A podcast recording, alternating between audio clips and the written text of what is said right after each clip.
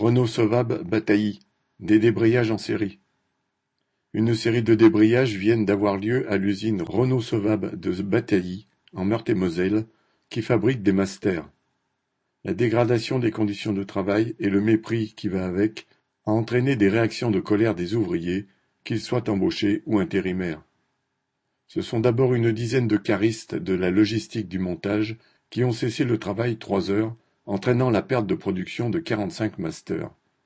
Ils voulaient protester contre les mauvaises conditions de travail dues au manque de personnel qui est la vraie cause des tournées infernales pour approvisionner les chaînes. Dans toute l'usine, les rythmes de travail sont tels qu'ils provoquent une valse des intérimaires qui ne veulent pas rester. Ils sont plus de mille dans cette usine, en plus des 1870 CDI assumant les postes les plus durs, même s'ils sont durs pour tous, car la direction refuse de mettre les effectifs suffisants afin de satisfaire les actionnaires qui veulent avant tout que les usines produisent des profits. La semaine du 9 octobre, une dizaine d'intérimaires afghans, en bout de chaîne au montage, ont débrayé à leur tour deux heures pour protester contre le mépris affiché de la hiérarchie, qui renacle à ce qu'ils aillent tout simplement aux toilettes. Comme en logistique, c'est cet irrespect qui a fait déborder le vase, mais le problème de fond, là aussi, celui des postes trop chargés et du manque d'effectifs.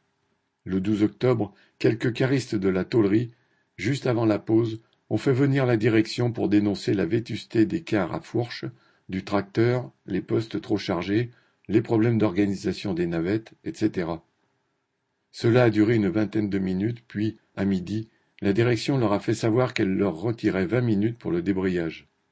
En réaction, Pratiquement tous les caristes de la gare principale en tôlerie se sont mis en grève à midi et ont attendu les camarades du contreposte. La direction a ainsi perdu cent cinquante caisses qui ne sont pas sorties de la tôlerie. Le mécontentement est donc profond.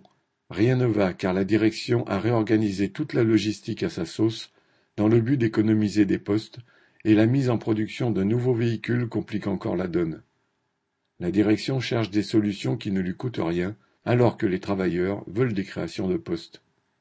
Lundi 16 octobre, une cinquantaine de travailleurs, essentiellement des caristes, se sont réunis en assemblée à l'appel des syndicats, fiers d'avoir relevé la tête. Il n'est pas sûr que la promesse de la direction de fournir des renforts ponctuels suffise à calmer le mécontentement.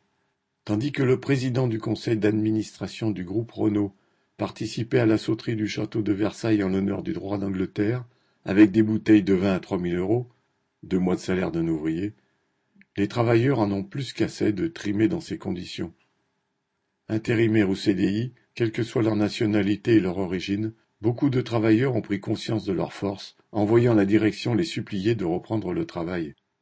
Ils étaient unis lors de ces débrayages, et c'est aussi un acquis qui comptera pour la suite.